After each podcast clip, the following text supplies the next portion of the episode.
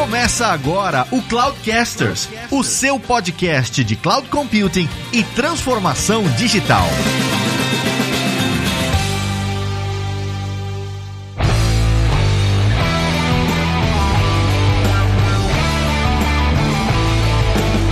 Olá pessoal, aqui é o Lázaro Alves. Spoiler alert: o Tech Lake é um Data Lake. Não! É um gênio, é um gênio esse meu, esse meu amigo. Tá aqui, Fábio. Fala pessoal, aqui é o Fabrício Sanches e o Python vai dominar o mundo. Aqui é Márcio França. Como construir uma solução de dados sem ser especialista em dados? Oi pessoal, aqui é o Camargos, mais um dos Thiagos do mundo. Roubei a sua, Sozek. No, no Data Lake lá, no Data Lake lá apareceram vários Thiagos, esse é o Camargos. Aqui, a, a, você pode falar assim, Sozek, aqui é o Sozek, eu sou o Thiago. O engraçado é que tem outro Thiago Camargos na XP, então.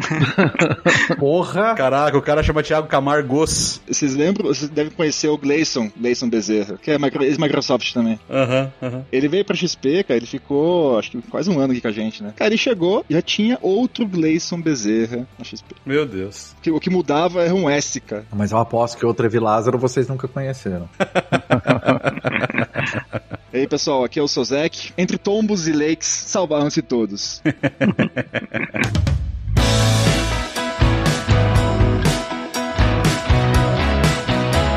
Estamos de volta aqui com o Cloudcasters, de novo falando com o pessoal, com os nossos amigos da XP Investimentos. Esse é o segundo episódio. O primeiro episódio repercutiu super bem. A Evi Lázaro, os dois Thiagos aí e o Márcio. Cara, foi super legal, super sucesso. A galera tá gostando muito. E eu tô super animado, feliz, porque a gente vai continuar isso hoje aqui com vocês. E para falar de um tema que é super quente no mercado, né? Como um todo, falar de Data Lake é um tema super quente. Mas esse Data Lake tem uma característica um pouco especial, né? Então, a gente vai discutir um pouquinho sobre o que a gente está chamando aqui na conversa de Tech Lake, da XP, mas eu queria primeiro, antes de mais nada, que vocês se apresentassem rapidamente. Quem está falando com a gente hoje no Cloudcasters, para a gente entrar aqui no, no assunto propriamente dito. Bom, sou o Thiago, sou Zek, tô aqui na XP há, há um ano e meio, liderando um time aqui de arquitetura técnica, né? E, puxa, vai ser bem, bem legal contar um pouquinho para vocês aí da jornada, né? Da criação e concepção aí do Tech Lake. Opa, meu nome também é Thiago, Thiago Camargos. Por isso que eu tô chamando de Camargos, né, cara? Exato conseguir diferenciar um do outro. É, a quantidade de Thiagos no mundo é muito grande. Então pode me chamar de Camargos mesmo.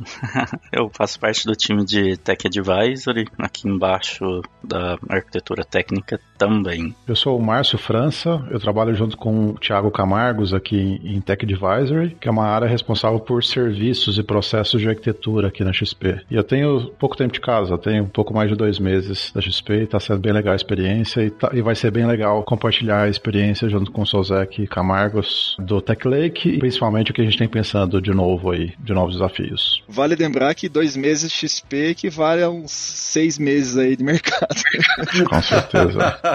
Super intenso, né? Isso aí. Eu queria começar, pessoal, falando um pouquinho sobre o processo de desenvolvimento da XP, na verdade, porque eu sei que a gente vai desaguar ali num assunto que é um data lake, mas eu acho que tem algumas coisas antes, né? O data lake, ele geralmente é o resultado de algumas coisas que estão acontecendo acontecendo, né, no entorno do Data Lake, e ele é, no final das contas, acaba sendo aí um grande repositório de dados, né? Mas eu queria falar um pouquinho antes pra gente entender um pouquinho do cenário da XP no quesito desenvolvimento. Dá uma visão geral pra gente, assim, de como é o processo hoje. Então, beleza, você tem os times, né? A gente já teve aqui o Gabriel, no último episódio a gente teve também o, o Novaes ali com, com o time dele. Então a gente meio que sabe mais ou menos um pouquinho, mas eu queria entender do ponto de vista de desenvolvimento mesmo. Você tem os times, então as aplicações são escritas, como é que você publica isso hoje em produção? Como é que você provisiona uma infraestrutura hoje na XP? Porque eu acho que isso vai meio que definir aqui pra gente a base do que a gente vai falar um pouquinho mais pra frente. Acho que vale falar, assim, antes até mesmo de iniciar, de contar como tá hoje, né, um pouquinho da nossa história, né? Poxa, a XP, ela teve um crescimento absurdo, assim, nos últimos anos, né? O número que eu tenho aqui, 2015, nós tínhamos 500, 500 pessoas, né, na, na XP como um todo, hoje a gente tem 4, quase 5 mil pessoas, né? Só pessoas que desenvolvem software software a gente tem em torno de 700, 800 pessoas. Então, um crescimento bastante bem acelerado, né? E contratando. E contratando. tem muita vaga aberta aí. Inclusive, daqui a pouco a gente vai mandar os links aí pra galera.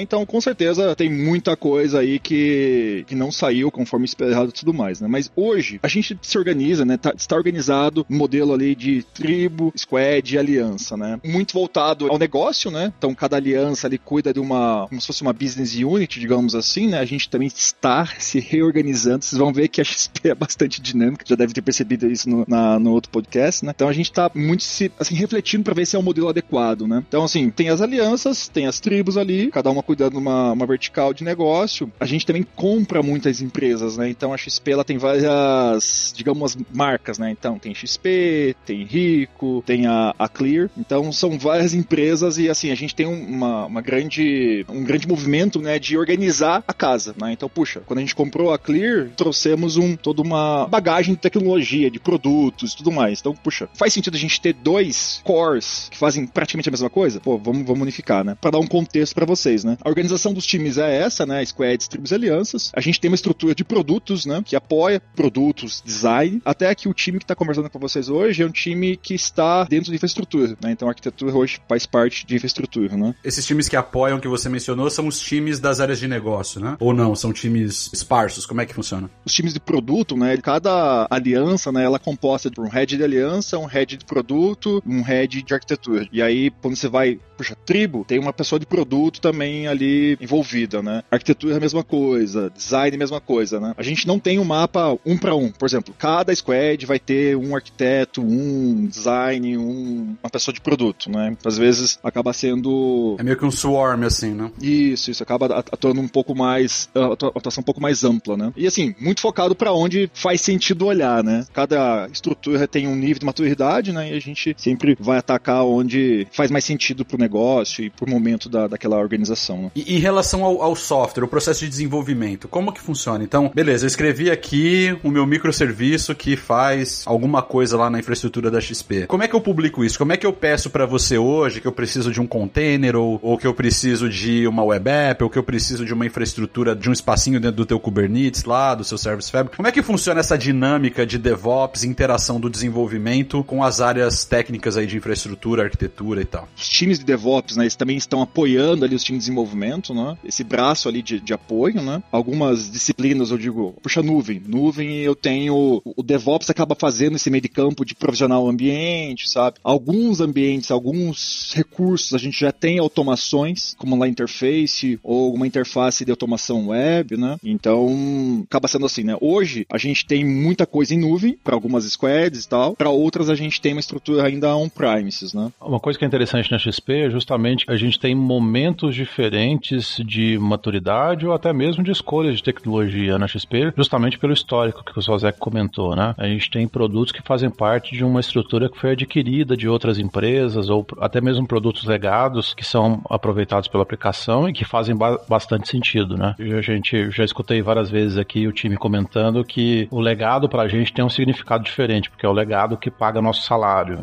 É o que trouxe a gente até aqui, né? Então, pra gente, a gente tem um carinho muito especial, inclusive em dar capacidade e dar escala para as aplicações, independente se elas são aplicações modernas, rodando em nuvem, estrutura cloud native, ou se a gente tem aplicações que estão utilizando tecnologias que são um pouco mais antigas, né? Mas você tocou num ponto super interessante, que é a questão de como a gente até abordou esse assunto num episódio que nós gravamos lá atrás, um sobre produtos, né, e outro sobre cloud native application. Porque essa ideia de que legado ele tem essa visão pejorativa, né, esse nome pejorativo, ele vem sempre da área técnica, né? A área técnica que sempre quer impulsionar a inovação e na cabeça às vezes da área técnica a inovação está somente em você adotar as, as, tecnologias mais novas que tem disponíveis, né? Os frameworks mais novos, as tecnologias mais novas, mas tem muita aplicação legada que, como você disse, está pagando o salário da empresa inteira e às vezes... É, às vezes a área de negócio não está nem aí, né? Se é novo, se é antigo. Exatamente. E muitas vezes tem empresa, startup super moderna, mas que está rodando e ganhando e faturando muito dinheiro, que quem traz esse dinheiro mesmo são aplicações legadas em plataformas que são consideradas aí talvez old school, né? Eu acho que é muito importante, talvez,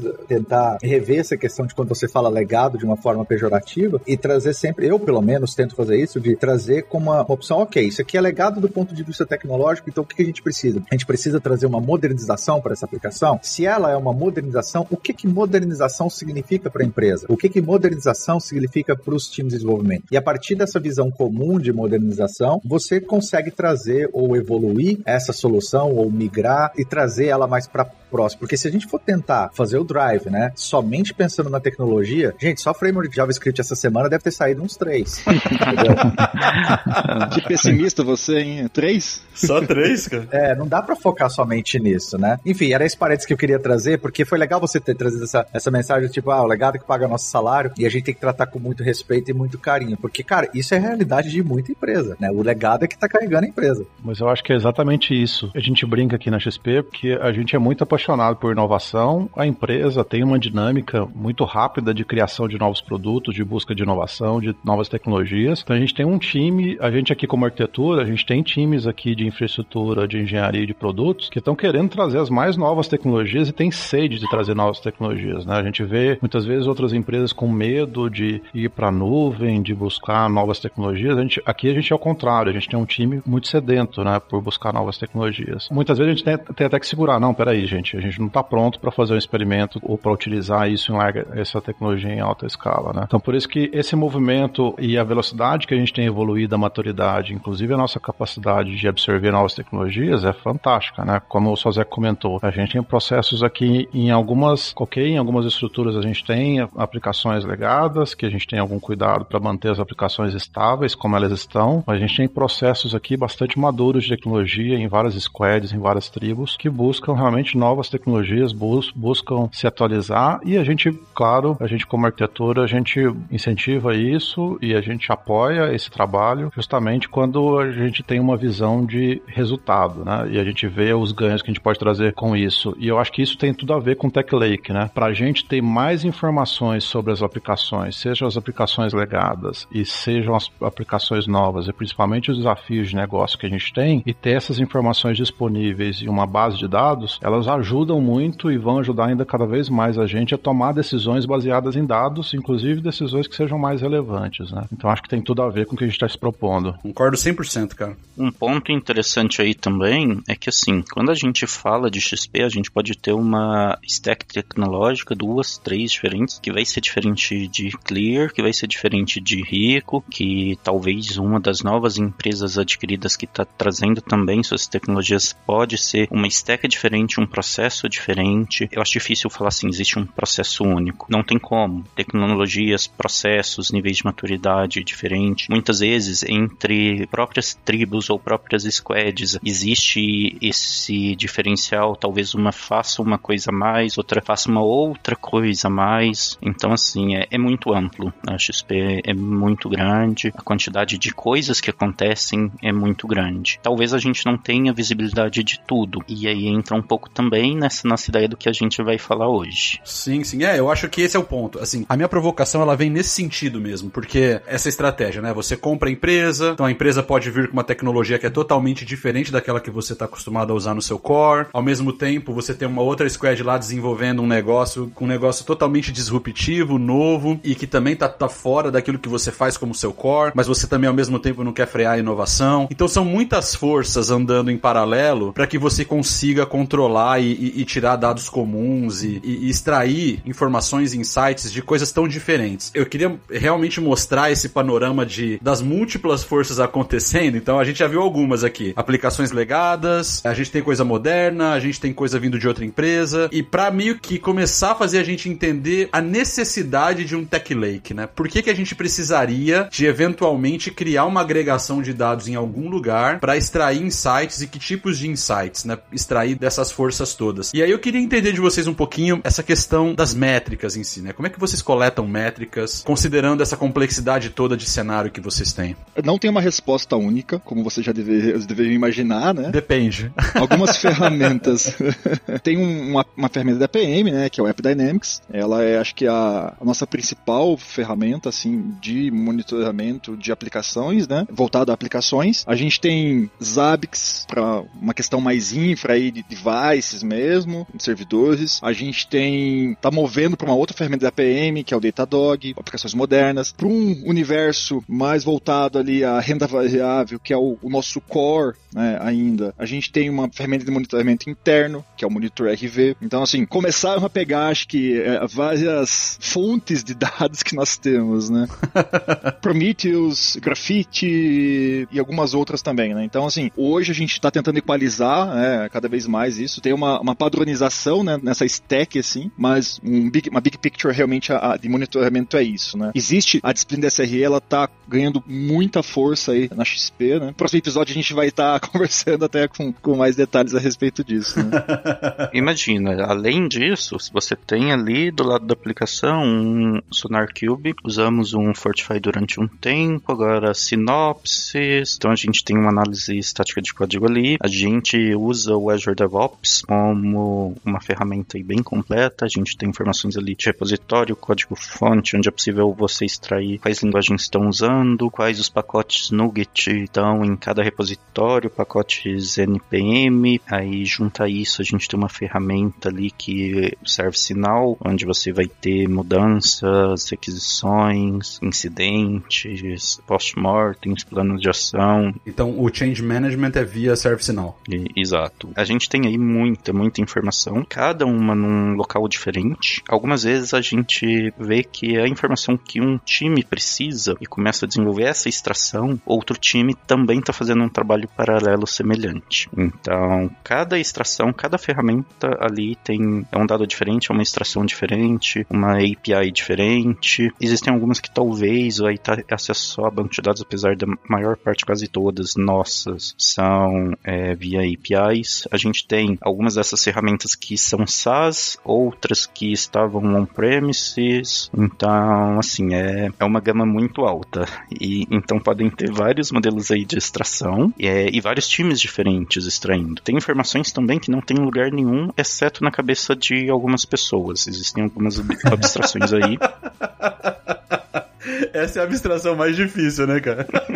Exato. Vai acabar indo para uma planilha de Excel. Então, em algum momento, a gente teve ingestão de uma planilha de Excel. E foi muito útil naquela época. Aí a gente tenta evoluir um pouco com base nisso. A gente vai ter que gravar dois, dois episódios aí, pessoal. Um só para falar do, do problema e outro da solução.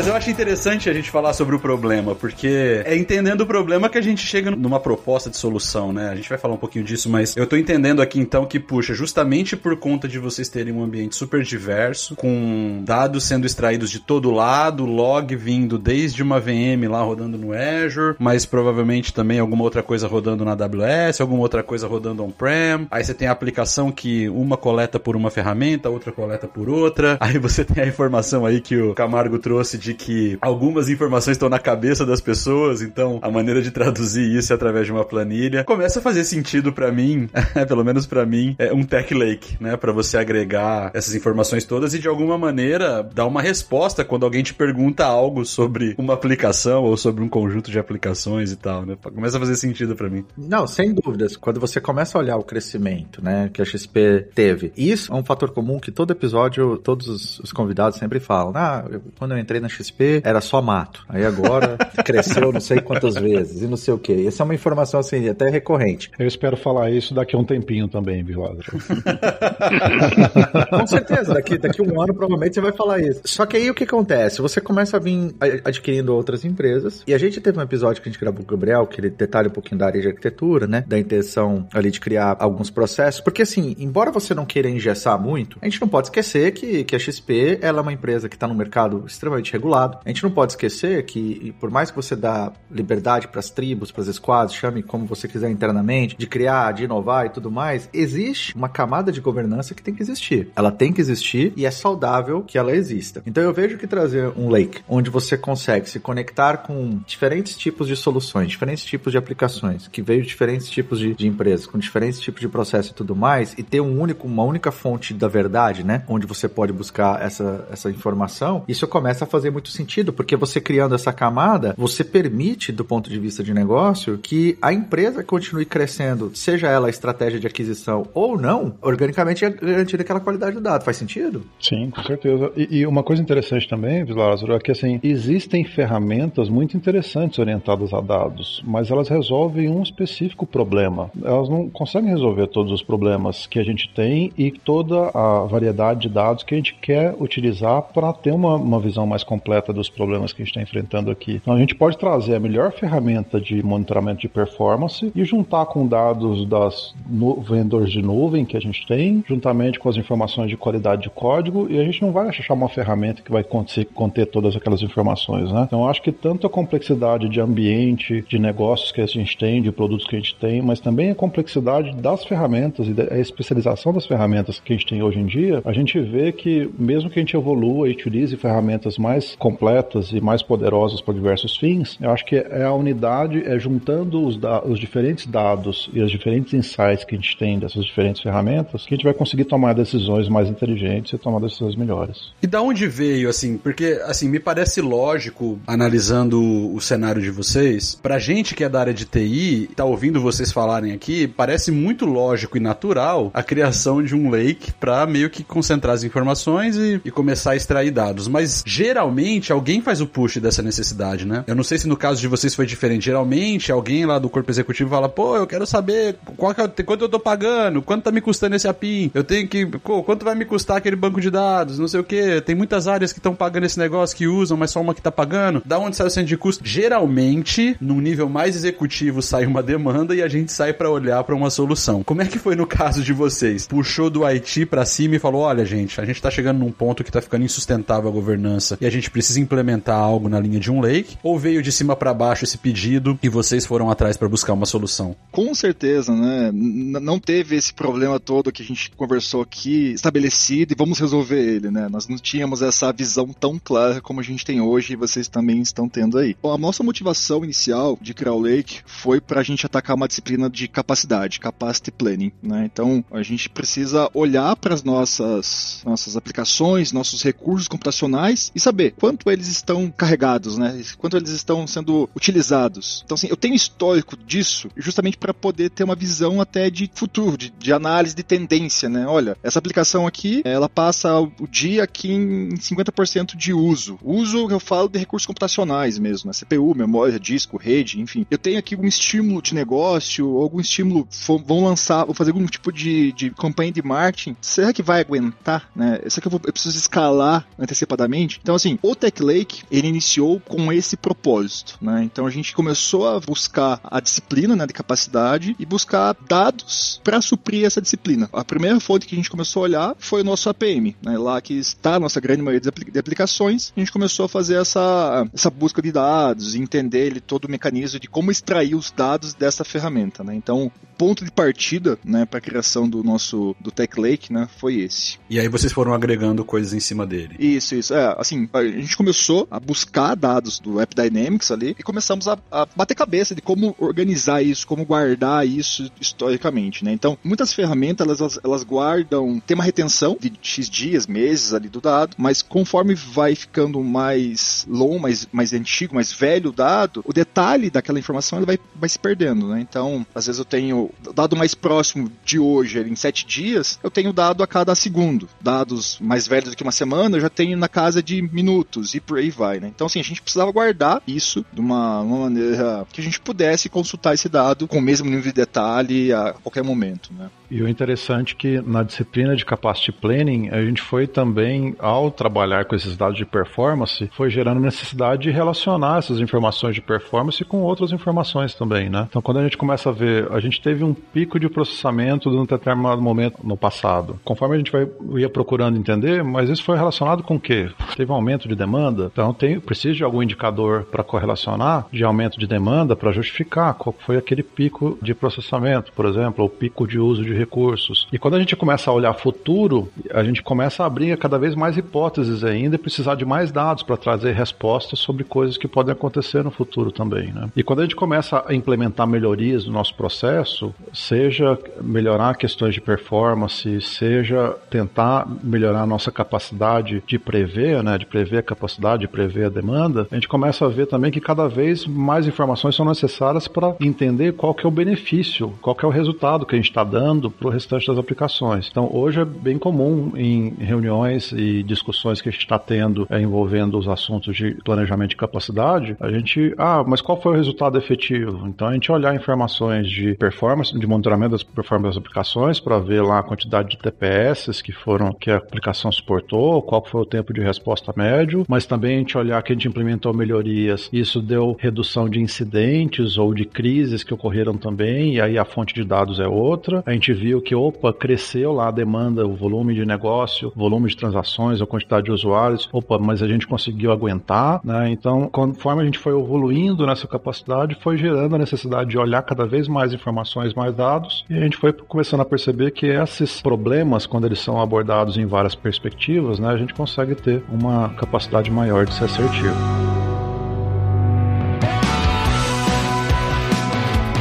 Eu tenho uma pergunta aqui, que eu até estava pensando enquanto vocês estavam falando, que, que isso, na verdade, dentro da, da, minha carreira, eu sempre me questionei qual que é o ponto, né? Qual que é o limite entre você simplesmente usar uma tecnologia que já resolve aquele problema, ou você criar uma plataforma própria em cima dela. E a gente tem N produtos de, de, de Data Lake no mercado, e pelo que eu vejo aqui, me, me corrijam se eu estiver errado, o, o XP Tech Lake seria tipo um produto que vocês criaram, uma plataforma que vocês criaram para ser um, um lake de dados. Ô, Judas.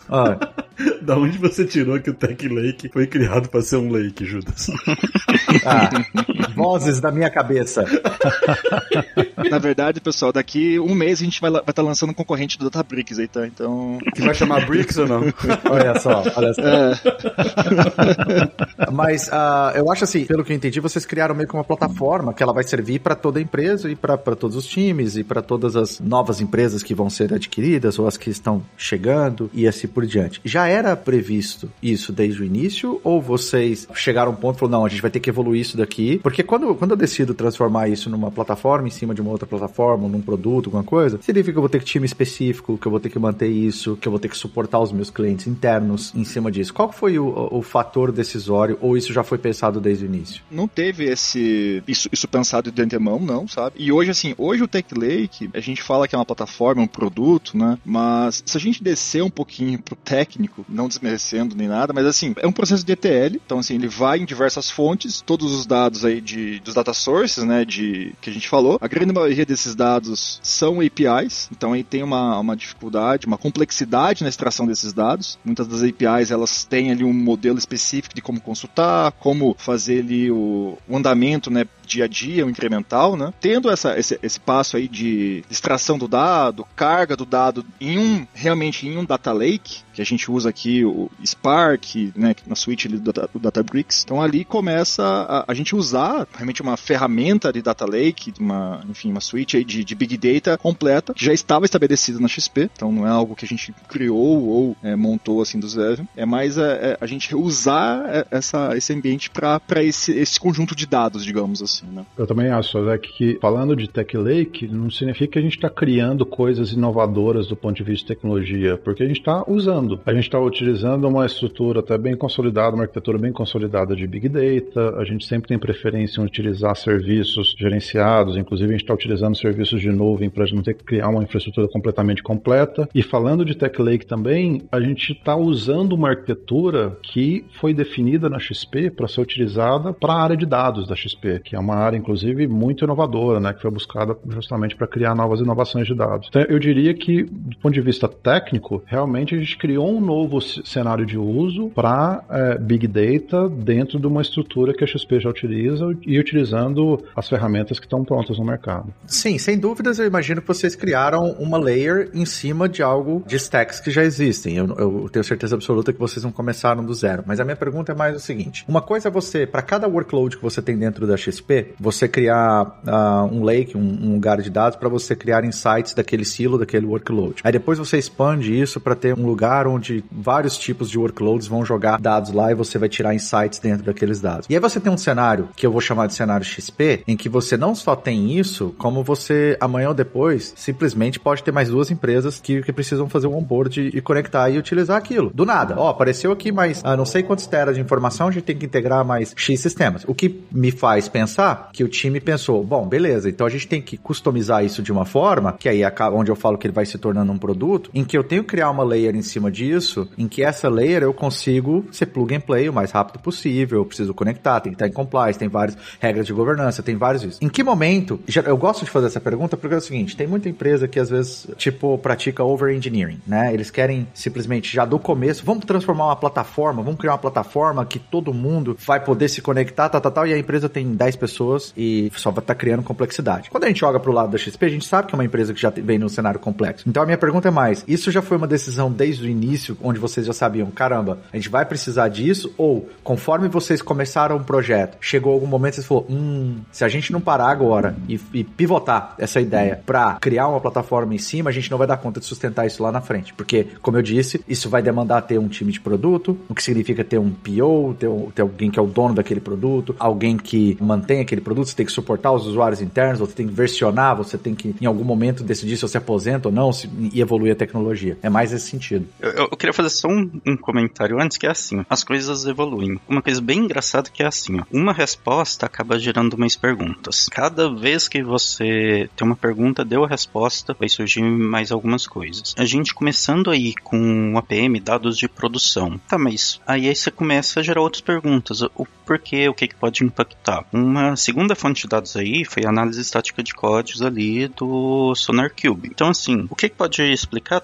talvez tenha alguma coisa no código-fonte. Será que se eu corrigir alguma coisa aqui, isso possa impactar ali nos dados de produção? Outra fonte é a base de incidentes. Isso foi vindo. A base de incidentes é uma ideia, é uma pergunta que veio depois que a gente tinha outras fontes. Tá, então eu estou medindo algumas coisas em produção, eu estou medindo qualidade de código-fonte, tá, e, e incidentes. Depois vem mais uma fonte. Qual que é o custo disso em nuvem? As coisas acabam evoluindo evoluindo. Então, não é uma coisa assim, ó, a gente vai fazer isso, isso, isso, isso. A gente tem um backlog, a gente tem um roadmap com um monte de ideias, mas a gente acaba priorizando de acordo com as perguntas que vão surgindo, de acordo com algumas respostas que vão dando. Às vezes, só de você pensar, só de começar a discutir, já sai outra pergunta antes mesmo de ter a resposta. Então, existe toda uma coisa aí bem, bem legal, sim, que evolui. A gente está num mar aberto. Cada vez que você olha, cada vez que você discute, aparece uma ideia nova.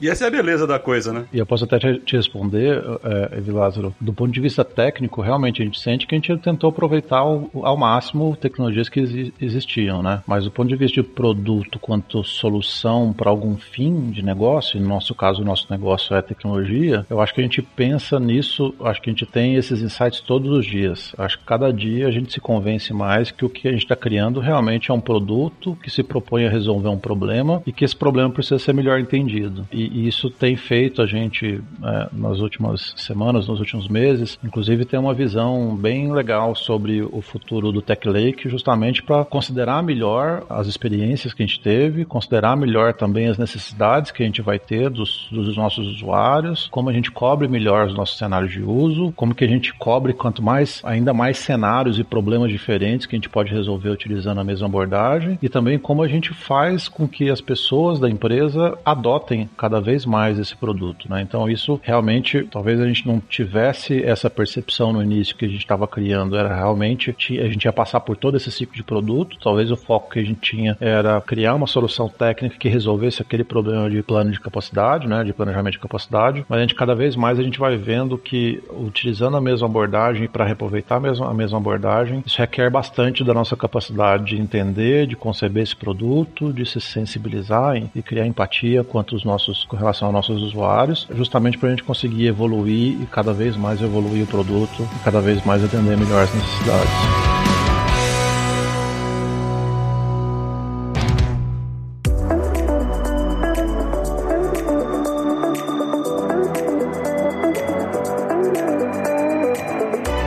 Tecnologia? Eu quero entender um pouquinho da tecnologia. Vamos lá, vocês têm múltiplas fontes de dados, vocês têm múltiplos APMs, vocês têm múltiplas uh, fontes de onde as informações acabam entrando dentro do data lake de vocês, né? A partir de onde elas estão entrando. Eu queria entender um pouquinho como é que funciona esse processo de extração. Dada a complexidade, como é que vocês fazem? Vocês têm uma ferramenta que ajuda vocês com o processo de extração ou não? Vocês escreveram alguma coisa para fazer extração? Ou é um mix de múltiplas coisas? Como é que funciona esse processo aí? É um mix.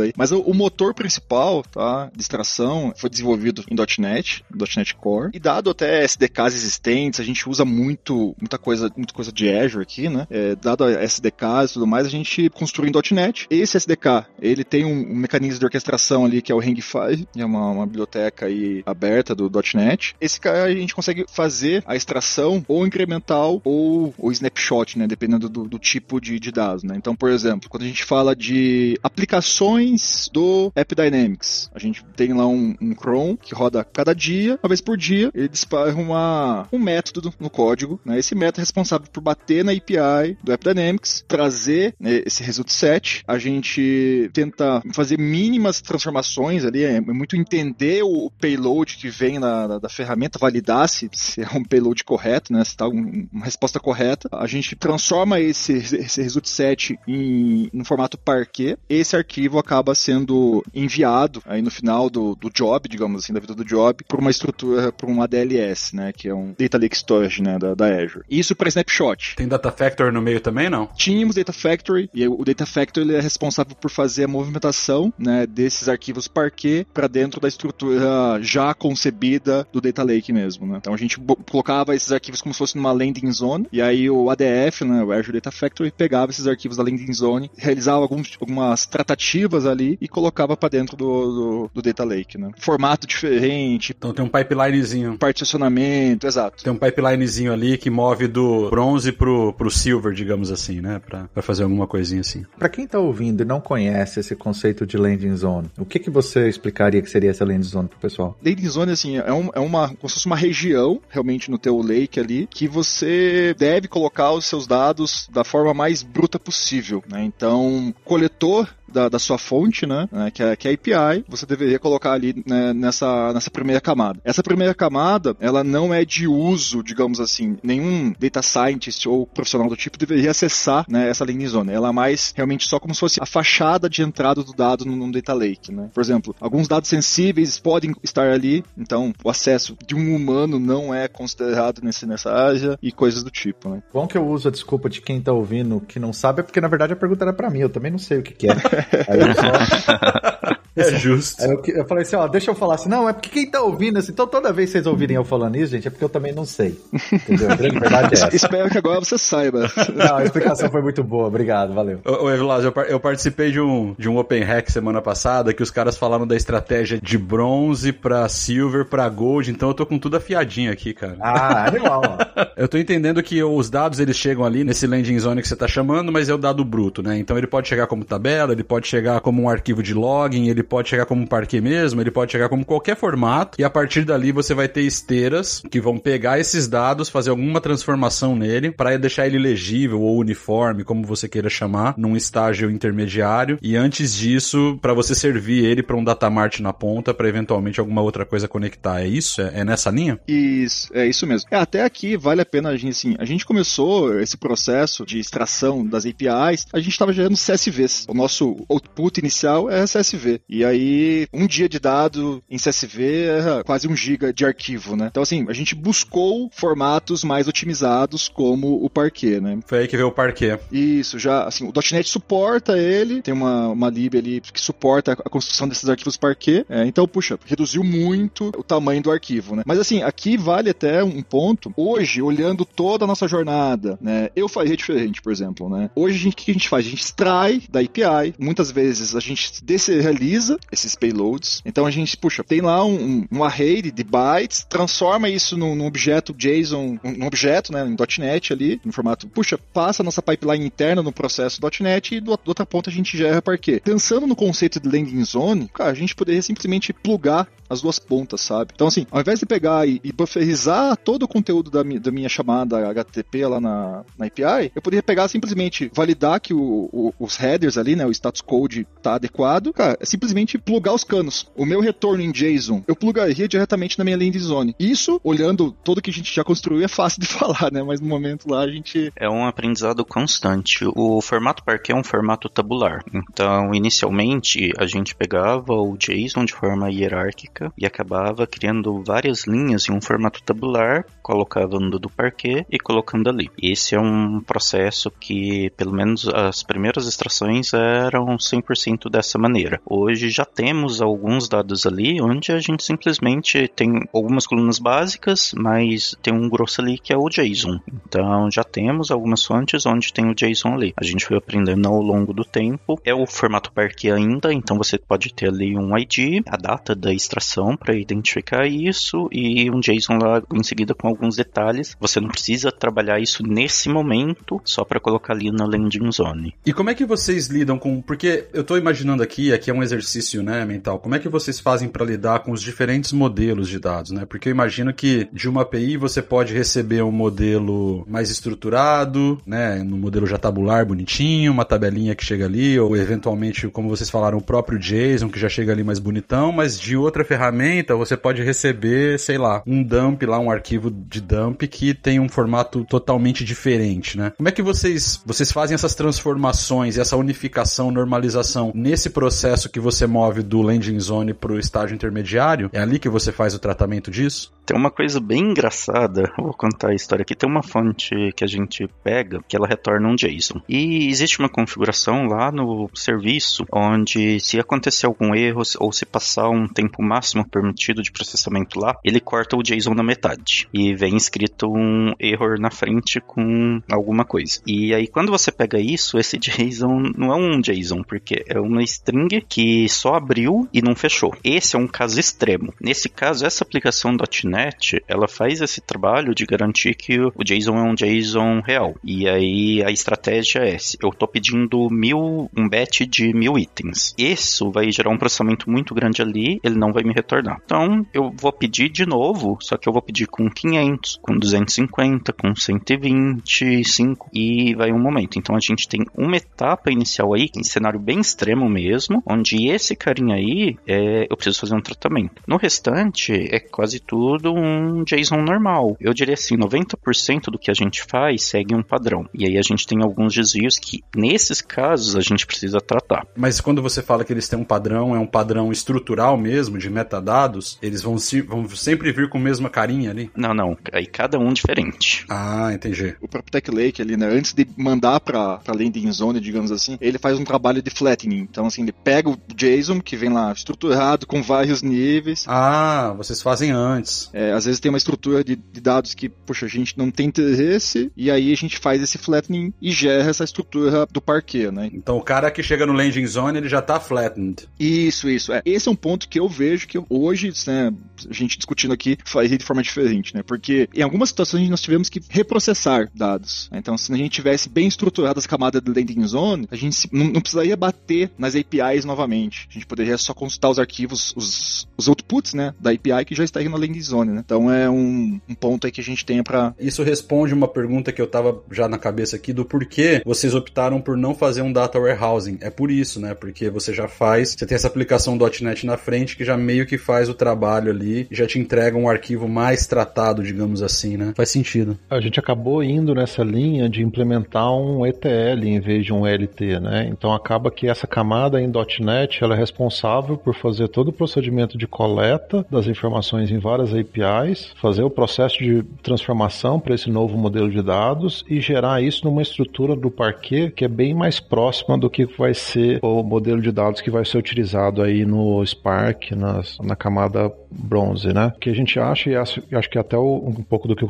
José comentou, né? Isso vem muito na linha de uma estrutura de dados, né? De arquitetura de dados tradicional, né? Baseada em ETL, DW, Datamart, né? E e é justamente o que a gente cada vez a gente tem revisto e eu acho que faz parte da nossa, do nosso roadmap aqui evoluir um pouco e dar mais agilidade, justamente trazendo as informações o mais simples possível para o nosso data lake, né, para o nosso ADLS, justamente para a gente conseguir ganhar em time to market, né? Então a gente vai simplificar a, a ingestão das informações e também a gente vai também permitir com que qualquer pessoa na área de tecnologia consiga ter o seu dado processado disponível no Tech Lake sem muito desenvolvimento e sem muita complexidade, né? Então acho que foi uma primeira iniciativa que fazia bastante sentido para os cenários de uso que a gente tinha aqui anteriores no Tech Lake, mas a gente vê oportunidades aí de evolução da solução para permitir dados cada vez mais diversos, né? estruturados, não estruturados, de fontes diferentes, para que realmente a gente consiga utilizar esses dados né, de todas as estruturas, de todos os formatos diferentes para coletar e para processar as informações. O que o Márcio está falando vai ajudar a gente, essa evolução, a democratizar um pouco aí, para a gente trazer mais dados, para a gente ter mais análises, a gente sair um pouco da estrutura que a gente está hoje e permitir que a pessoa faça ali numa aplicação Python, consiga via SQL, via .NET, para a gente trazer mais dados de uma forma mais simples possível. Quanto mais a gente simplificar, mais aumenta a adoção, mais a gente consegue ganhar escala. Nosso braço é limitado, óbvio, a gente não consegue fazer tudo. E aí aquela pessoa mais próxima do dado consegue colaborar quanto mais a gente simplificar essa solução. E aí, até tentando montar um, já que a gente está no podcast, né, de formato áudio, a gente tentar fazer um formato um pouco mais visual da nossa arquitetura, né? A gente tem lá uma ponta quais são as origens, a gente tem essa camada .NET que é responsável por fazer a coleta. Hoje a gente tem principalmente cenários de chamadas de API, REST, JSON, né? Aí essa camada .NET ela alimenta uma um storage, um ADLS storage. A gente tem mais uma camada de processamento aqui que hoje a gente utiliza uma ferramenta Airflow para fazer o pipeline de execuções de alguns processamentos. E a gente tem outros processamentos que são feitos dentro do Databricks, né? Justamente para trazer essas informações também da landing zone, processar bronze, silver, gold e na outra ponta a gente tem a visualização das informações, né? Que atualmente a gente tem algumas ferramentas de visualização como Power BI, Looker, que podem ser utilizadas para consumir. É aí que eu queria chegar, porque tudo isso é lindo, né? Mas se você não dá a resposta de uma maneira fácil de ser consumida do outro lado, também não, não interessa muito. Então, eu tô entendendo que vocês usam o Spark ali do Databricks para fazer essa, alguns processamentos ali do, do Silver pro Gold ou do Bronze pro Silver, não sei exatamente onde, mas ali no meio você ainda utiliza o Databricks para fazer alguma coisa e aí você plota isso lá na ponta via Power BI. Ou vocês têm alguma outra maneira de disponibilizar isso para o cliente final consumir? Sei lá, vocês têm APIs em cima desse Data Lake, por exemplo, ou não? É só via Power BI? Como é que vocês fazem esse, esse consumo do lado de lá? Teve gente com Excel.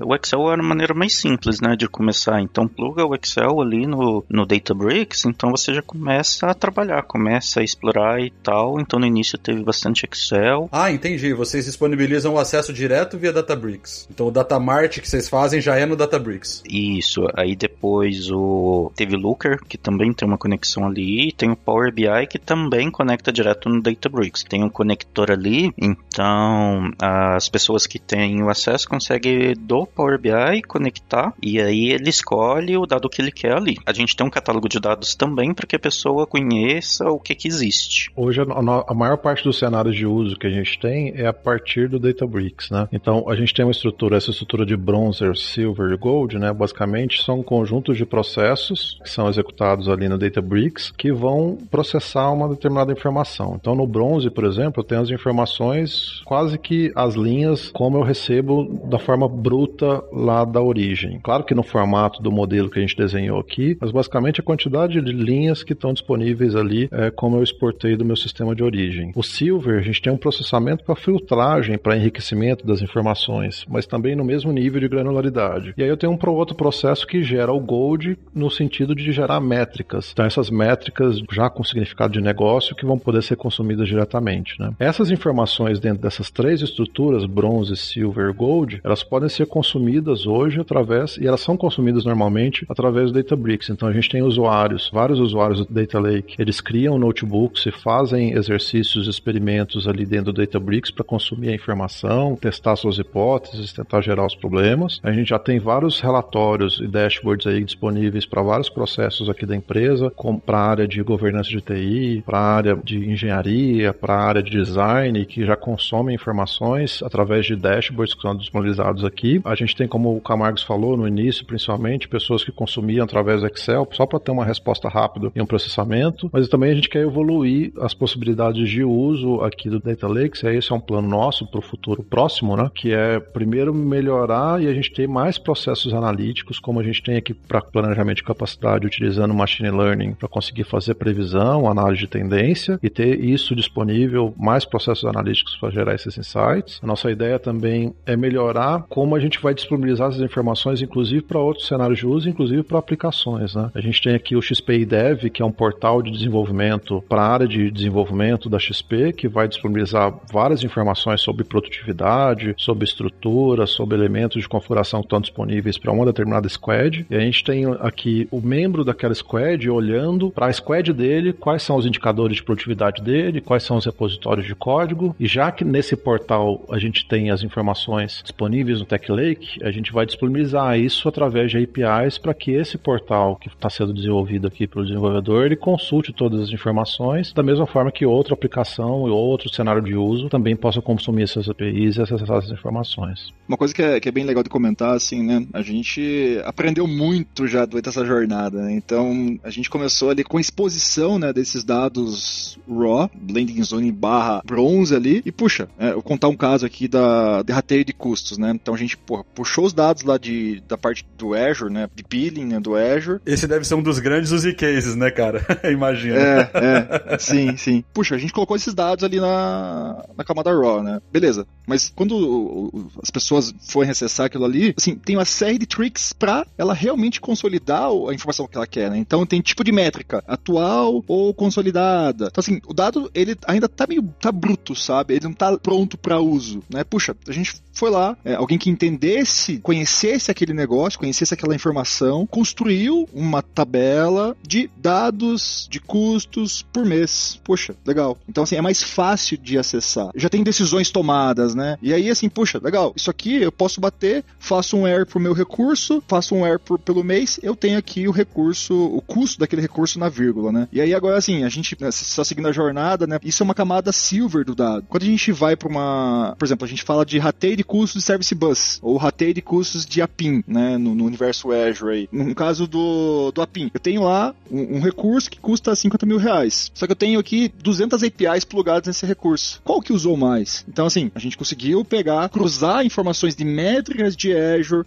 com custo, fazer ali um, um cálculo para falar, puxa, essa API aqui ela representa 20% do custo, então ela vai pagar esse valor proporcional. E isso é uma tabela na camada, digamos assim, na camada Gold, né? Que, puxa, eu posso produzir um dashboard simplesmente plugando essa tabela, não precisa quebrar cabeça, né, em fazer filtros, remoção de dado que eu teria que fazer olhando para a tabela, tabela raw lá, né? Então é, é, é, muito disso, né? Isso para as áreas de negócio é, é, é ouro, cara. Isso, essa informação, essa clareza na informação que você está provendo para a área de negócio, para quem toma decisão e quem assina o cheque ali, isso é, isso é ouro, né? Isso, isso. É. Essa questão do Developer Experience que o Márcio falou, né, do XP.dev, a gente quer realmente trazer a proximidade desses dados para as pessoas de tecnologia. Então, puxa, muitas vezes, cara, tá lá num Power BI que eu tenho que ficar pedindo link para as pessoas para poder acessar tudo mais, fica a dica da Microsoft para melhorar isso. E aí, assim, tem um portal ali que eu consigo acessar os meus recursos. Eu tenho um portal fácil, voltado ao meu universo ali, né? Então, isso é bem interessante. Né? A gente quer realmente tornar acessível essas informações, né? E a gente acha que considerar dados para tomar as decisões pode ser transformador não só para o executivo, que é responsável por fazer uma gestão de um time grande, né? Eu acho que quando essa visão sobre os dados ela vai se espalhando para cada uma das pessoas que estão no time, essas pessoas passam a performar melhor olhando aqueles indicadores, né? E a gente acha que esse talvez seja o próximo desafio que a gente tem aqui com o Tech Lake, né? É pegar essa capacidade que a gente tem de processar e buscar informações de vários lugares diferentes e disponibilizar para que todas as pessoas consigam tomar suas decisões baseadas nesses dados. Então, eu não preciso só ter, o, por exemplo, o executivo aqui de engenharia sabendo que a minha produtividade é tal, sabendo que meus indicadores são tal. É legal ter o membro lá da squad, o desenvolvedor, ele tendo acesso à mesma informação, talvez lá direcionada para o time dele, e também ele sabendo o quanto a, a produtividade dele, ou a, o trabalho dele, o suor dele, está ajudando a mexer aquele ponteiro também.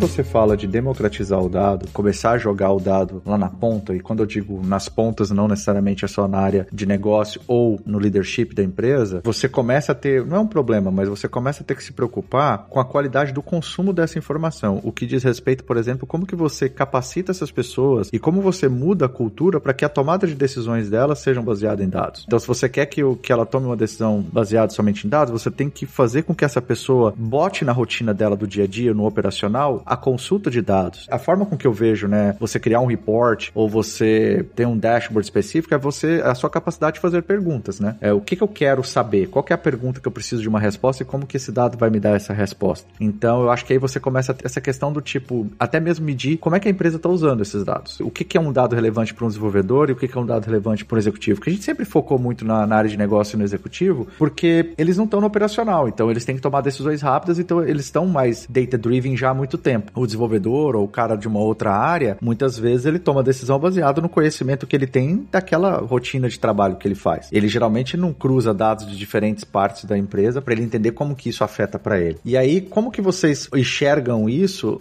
em termos de etapa de, ok, o dado está disponível, a gente democratizou. Quem quiser pode pegar, pode plugar. Como que eu dou esse próximo passo para que as pessoas passam a consumir de forma consciente, correta, entendeu? E ser de fato uma empresa data-driven? Driven. É, é, bem legal esse ponto e realmente a resposta para isso é, é, que também é um processo contínuo, né? É um processo que não tem início e fim, né? E a gente está passando bastante por isso agora, né? A partir do primeiro momento que a gente começou a disponibilizar as informações para as pessoas, o primeiro passo foi fazer com que as pessoas começassem a conhecer aquele dado. E aí, ao conhecer o dado, a gente começou a identificar questões, até problemas é, de consistência daquelas informações, né? E a gente começa a ver que a consistência das, das informações envolve muitas coisas diferentes envolve, ok, eu posso ter falhas no processo de ingestão e a gente vai ter que identificar aqui e corrigir o mais rápido possível. Esse processo pode ser falhas também nos sistemas que geram a origem da informação, né, os sistemas origem da informação, que a gente tem que olhar no sistema e ver e corrigir para realmente a gente ter o dado disponível aqui. Ou a gente pode identificar coisas que fazem parte do processo. O processo ou o processo que registra o dado, ele não está fazendo isso de uma forma legal. E a gente só consegue ter visibilidade disso quando a gente começa a usar o dado, né? Porque até então o processo parecer bonito. Quando esse número começou a ficar visível para mais pessoas, a gente começou, opa, acho que o dado não está tão correto, a gente começou a perceber melhor como o dado não está correto, né? E a gente tem vários exemplos, talvez o Sozek e o Camargos até consigam explorar vários exemplos desses que a gente encontrou, mas eu acho, né, Sozek, um, uma questão hoje que gera desafios para a gente é como manter a estrutura organizacional atualizada no Tech Lake, né? Talvez seja um exemplo disso, né?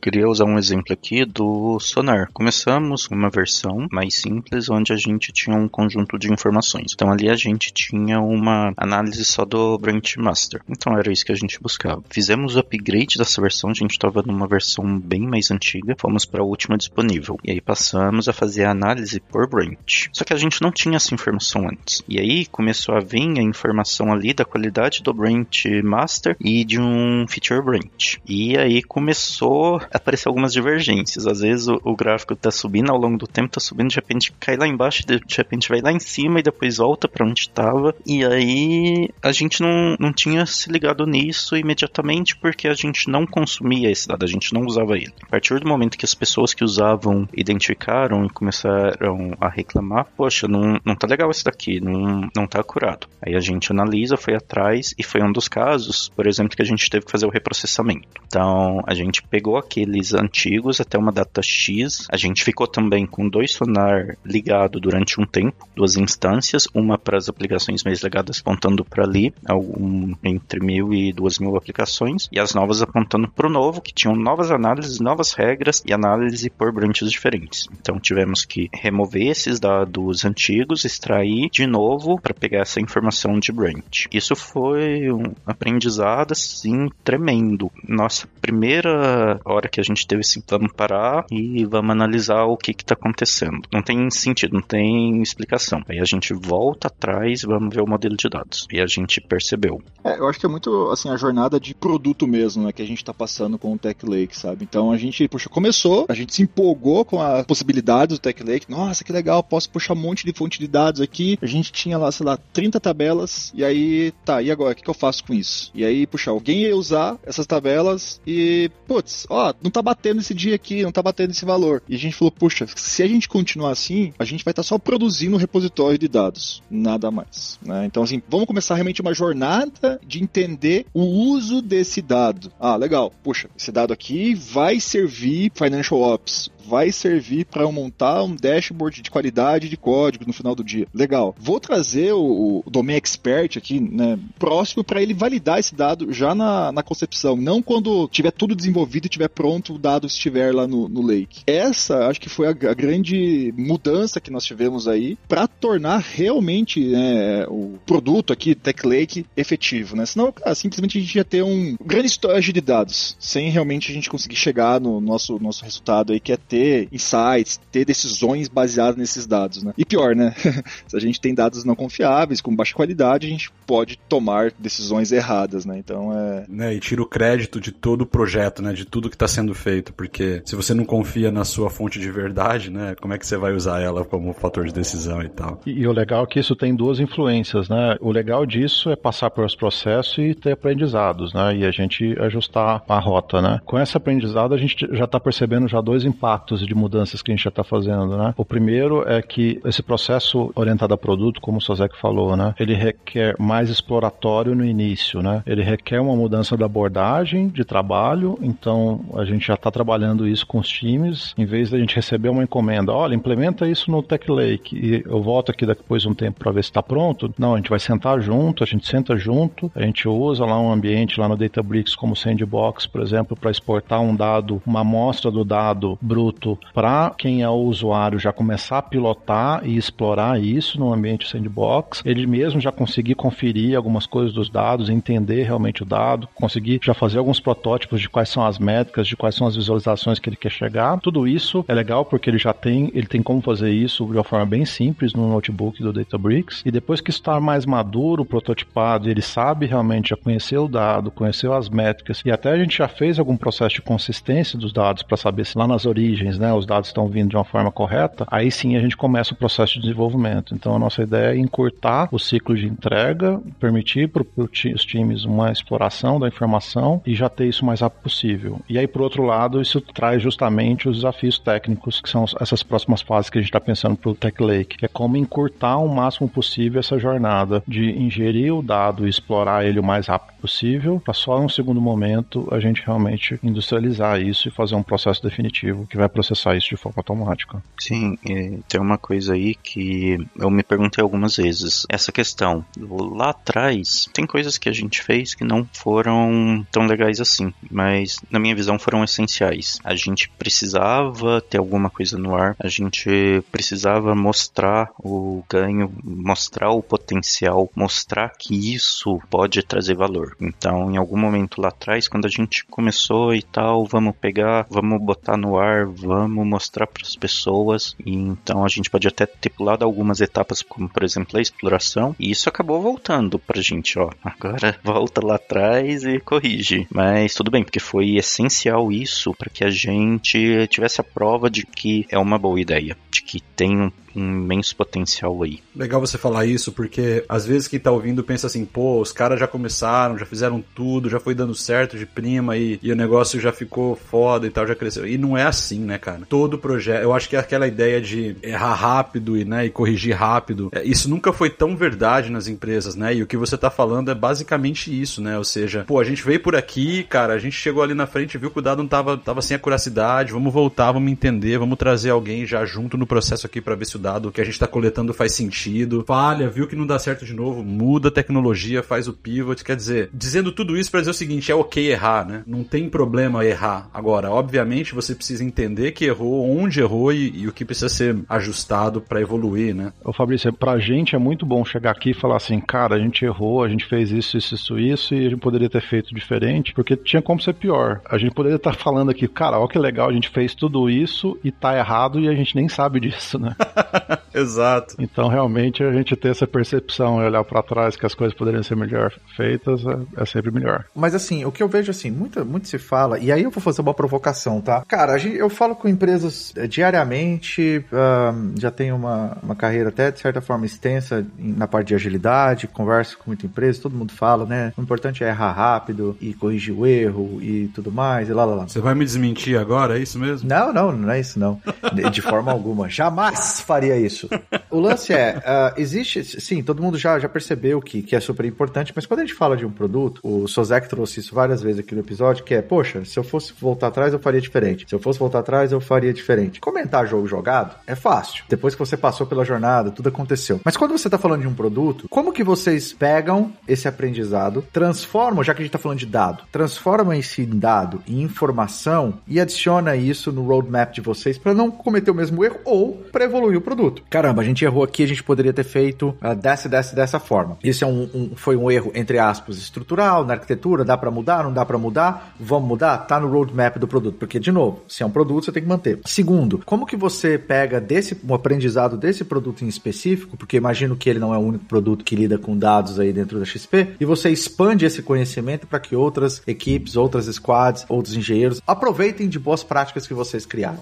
Isso é muito legal mesmo, Evilásio. Eu posso até comentar um pouquinho sobre isso. Eu acho que é justamente esse entendimento que a gente tem tido, né? Acho que a gente comentou, o Sozé comentou também, né? Cada vez mais a gente tem visto a nossa jornada como uma jornada de construção de um produto com todas as descobertas que uma construção de produto traz, né? E para a gente, se tratando de indicadores de, e critérios de sucesso, né, que a gente está encarando a partir de agora, eu acho que é, dentro do que a gente quer trazer e quer fazer do Tech Lake, eu acho que o principal indicador de sucesso, né, o primeiro indicador de sucesso que a gente está acompanhando e a gente quer acompanhar cada vez mais é a adoção. Quantas pessoas têm utilizado o Tech Lake, têm consumido informações do Tech Lake para conseguir tomar suas decisões e quantas pessoas, com qual rapidez também as pessoas estão trazendo mais informações para o Tech Lake ou mais processos analíticos que são criados ou mais insights gerados que são, são feitos pelo Tech Lakes e qual é a nossa curva, né? O nosso, o nosso tempo para realmente fazer a adoção ou fazer a inclusão disso dentro da nossa solução, né? A XP ela tem um processo, um programa que chama Inner Source, que é um programa que é utilizado para os vários produtos da empresa, as várias plataformas, inclusive, que são desenvolvidas pela empresa, que é permitir a colaboração de vários times em produtos que não necessariamente são é a primeira função deles, né? Então a gente tem vários produtos aqui na XP como Estratégio, como Soma, como Arsenal, que inclusive evoluem com um trabalho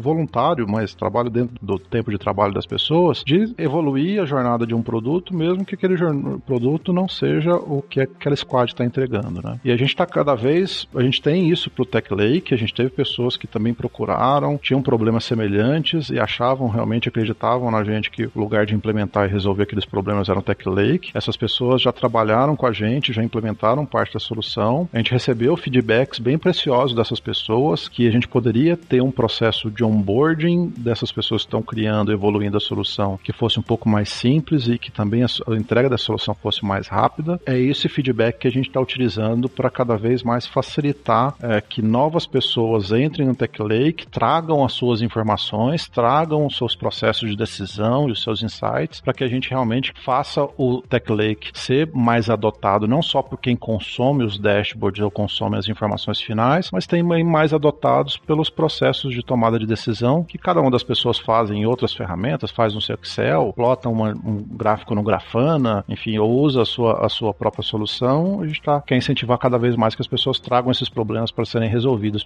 dentro do Tech Lake e também participem disso. Acho que esse é, esse é, é o primeiro indicador que a gente está querendo acompanhar de forma mais próxima e a gente sabe quanto mais for adotada a solução, por consequência, mais a gente está vendo que a gente está engajando as pessoas e mais resultado a gente está trazendo. E um segundo conjunto de indicadores que a gente quer acompanhar bastante com os times, a gente está sendo bastante desafiado pelos executivos aqui da da XP em também entender não só os nossos indicadores de produto, de uso dos nossos produtos, mas o quanto a gente está impactando na jornada dos outros times também. Desculpa te interromper, mas esse é um ponto que eu não queria deixar de passar aqui no. Você tocou nele num momento perfeito, que é como que esse Tech Lake se paga? Porque, pô, tem um time trabalhando nisso, pessoas super capacitadas. Como que vocês mostram pro board da empresa, pro grupo, que, cara, olha, sem isso aqui, a gente estaria no escuro. Como que você mostra o impacto, o valor disso que vocês estão fazendo para a empresa? Eu acho que você tocou num ponto, cara, que eu gostaria muito de ouvir a perspectiva de vocês nesse aspecto, assim, até continua sua, seu raciocínio, mas isso para mim é crucial, porque é importante para quem tá ouvindo entender que tudo tem um custo, né? Nenhuma empresa é, é, algumas são, mas a maioria das empresas não são. Tem que dar lucro, né? Elas precisam dar lucro. Então você tem que mostrar que você se paga, né? O projeto que você trabalha também tem que se pagar. Então, queria entender um pouquinho da perspectiva de vocês, como vocês veem isso? Onde vocês veem o impacto acontecendo de que o executivo olha e fala: caramba, cara, se não fosse esse negócio aqui, a gente estaria no escuro. Eu acho que a gente tá nessa jornada de buscar informações da forma mais estruturada para ter isso pronto, para ter indicadores que consigam acompanhar isso, justamente porque a nossa percepção dos valores e dos resultados que a gente tem trazido com o Tech Lake, eles estão dependendo bastante das iniciativas isoladas de como o Tech Lake foi utilizado, né? Então, principalmente no cenário de capacity planning, a gente viu na prática o resultado que tomar decisões de capacidade baseada em dados, a gente viu na prática o que aconteceu. Nossa maior capacidade de suportar as demandas de negócio nas aplicações, né? Como o Sozek falou, a gente tem várias aplicações aqui que a gente resolveu questões de performance e questões de escalabilidade. Inclusive, a gente aumentou a nossa capacidade de preparação a maiores volumes, justamente devido às informações que a gente tinha aqui no, no Tech Lake. A gente pode até comentar um pouco disso. Mas o interessante é que a gente quer amadurecer o processo também para ter os indicadores de uma forma mais direta e mais clara, para que a gente também entenda coisas que não são tão tangíveis assim, a gente entenda qual é a relação do Tech Lake nesses processos de decisão. Então, por exemplo, a gente tem lá for Key DevOps Metrics, né? São quatro métricas de DevOps que dizem respeito a qual é a velocidade que você entrega novas soluções, qual é o time to market. A gente sabe que se a gente acompanhar essas métricas e a gente for ver que as decisões vão sendo tomadas de forma correta, a gente vai mexer naquele ponteiro. Então, para a gente é interessante não só saber que, ah, legal, feedback dos times lá de desenvolvimento é que a gente está entregando mais rápido, com qualidade, mas também é legal a gente ter a métrica e acompanhando a execução do processo, a melhoria do processo, para ver realmente o quanto, de uma forma acompanhada e gerenciada, o quanto a gente está afetando essa métrica ou as várias outras métricas que a gente está trazendo para o Tech Lake e a gente vai passar a monitorar também. Eu acho que a gente fala muito aqui na, na, na XP de, de, sonho grande, sabe? E assim, gostaria muito né, de falar, puxa, olha, tem uma métrica aqui no Tech Lake que representa já o quanto a gente está trazendo de retorno para XP com esse projeto, né? Então acho que um sonho realmente é isso, sabe? A gente conseguir é, cada vez mais ter essas respostas aí com dados totalmente embasados, né? Totalmente fundamentados aí. Mas assim, é, é o lance que a gente fala muito da, da jornada, né? A gente está investindo na empresa, né? A companhia está investindo muito nisso, muito dessa questão do, do, do, sonho grande, né? Já temos alguns bons frutos, né? Por isso que a gente continua, né? A gente se provou como MVP e a gente continua ainda colocando energia nisso.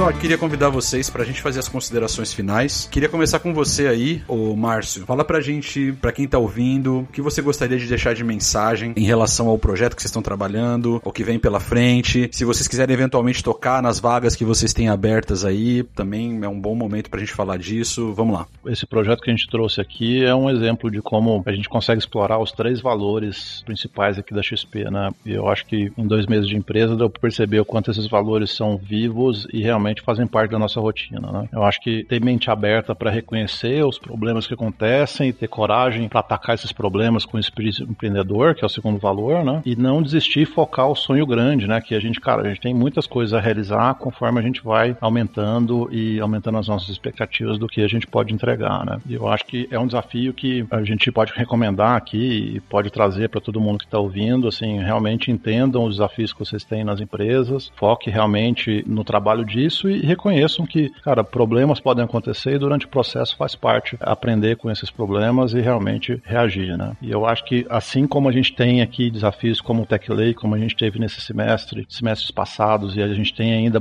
bastante coisa para evoluir no Tech Lake e também várias outras iniciativas aqui em arquitetura, acho que fica o convite para as pessoas que se interessaram, que têm realmente essa vontade de aprender mais sobre novas tecnologias, de resolver problemas, de buscar inovação, de realmente né, participar de um time que realmente colabora, né? E realmente é bastante participativo, né? Não só em arquitetura, mas também com outras áreas, né? Fica o convite, conheçam nossas vagas, entrem aqui no nosso portal, na nossa página de carreiras da XP. A gente tem várias posições aí para pessoas com excelente capacidade técnica, mas também com bastante vontade né, de trabalhar em equipe e realmente de entregar algo novo. Na publicação do podcast do episódio, a gente vai colocar ali o link para as posições abertas para o site de carreiras para quem eventualmente se interessar e quiser aplicar lá. Sozek? Ah, foi, foi fantástico, acho que compartilhar com, com todos aí essa, essa jornada né, de construção aí, de aprendizado né, dessa plataforma. Se a gente olhar realmente essa a camada de tecnologia, né, o que, que a gente usou para produzir o Tech Lake, cara, não existe nada de uau, é boring, digamos assim, né, mas acho que a, o grande fator de inovação, né, na minha opinião, é realmente a gente usar essa estratégia super antiga já de análise de dados tudo mais, mas olhar para a tecnologia. Então a XP é uma empresa de tecnologia. Então a gente conseguir usar práticas consolidadas de mercado, fazendo ajudando, apoiando a gente tomar decisões mais adequadas em tecnologia, acho que essa é a grande, a grande inovação aí realmente do Tech Lake, né? E eu acho que assim, né, puxa, a gente tem muita oportunidade aqui na, na XP, sabe? Inclusive oportunidades abertas para atuar diretamente no Tech Lake, para nos ajudar a tomar decisões mais adequadas. E assim, uma coisa que eu, que eu gosto muito de falar, cara, não tem apego à tecnologia, sabe? Vamos buscar a melhor solução. Muitas vezes a gente tomou uma decisão em um momento, baseado em algum contexto, baseado em alguma condição que nós tínhamos na época. Puxa, hoje em dia, olhando para trás, né, que vocês falaram, jogo jogado, mais fácil de comentar, mais fácil de tomar decisões. Então acho que é, é muito isso, né? Não ter apego e, puxa, vamos buscar o, o melhor aí. Né?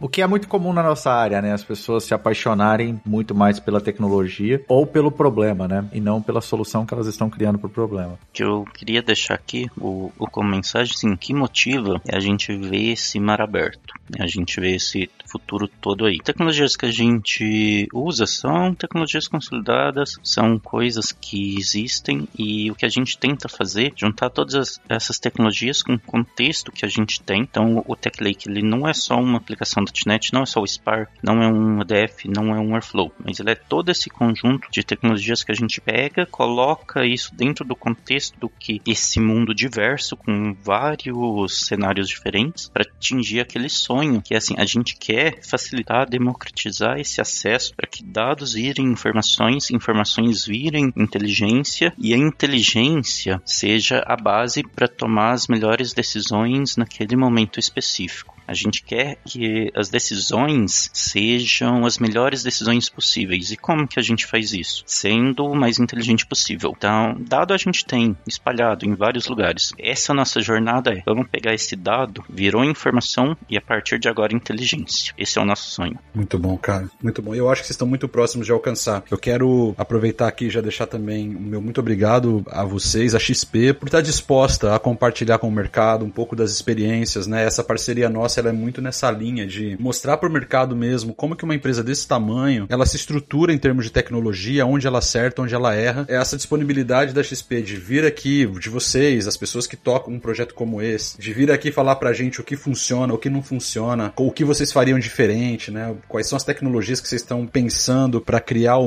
o, próximo passo da empresa, né? Porque na prática é isso que tá todo mundo fazendo na XP, vocês estão pensando juntos no próximo estágio da empresa do ponto de vista de tecnologia. Então, eu aprendi bastante bastante, adorei a conversa, o tempo passou que eu nem vi aqui. Eu adorei o papo e queria agradecer mais uma vez, pessoal, a presença de vocês e a disponibilidade de vocês para compartilhar esse conhecimento todo com o público do Cloudcasters. A gente está super feliz com a parceria e, puxa, mais uma vez, muito obrigado. Muito obrigado mesmo. A única coisa que eu gostaria de adicionar é que me pega um gancho do que já foi falado aqui, né? Que já há alguns anos a gente está falando muito sobre Big Data, né? Dados, dados is the new oil, mineração de dados e um monte de outras coisas, mas Eu acho que o próximo, a próxima etapa, as empresas estão se estabilizando, estão, a maturidade está crescendo na questão de juntar dados, de centralizar dados, de, de ter uma estrutura de dados. Eu acho que o próximo passo é o que, que essas empresas estão fazendo depois que esse dado for democratizado, que ele estiver pronto para ser consumido. Né? E acho que o que é legal é que vocês estão pensando nisso e vocês também já estão trabalhando em como que vocês vão né, não só deixar o dado nas cada uma das pontas das áreas, mas como que vocês podem usar isso da melhor forma possível. Para mim isso foi fantástico. Pessoal, mais uma vez muito obrigado a todos, para quem teve a paciência aí de ouvir o podcast até agora, para você que teve essa paciência, o meu muito obrigado e até a próxima.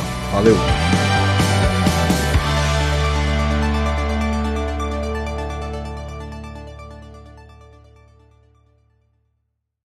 Este podcast foi editado por Radiofobia, podcast e multimídia.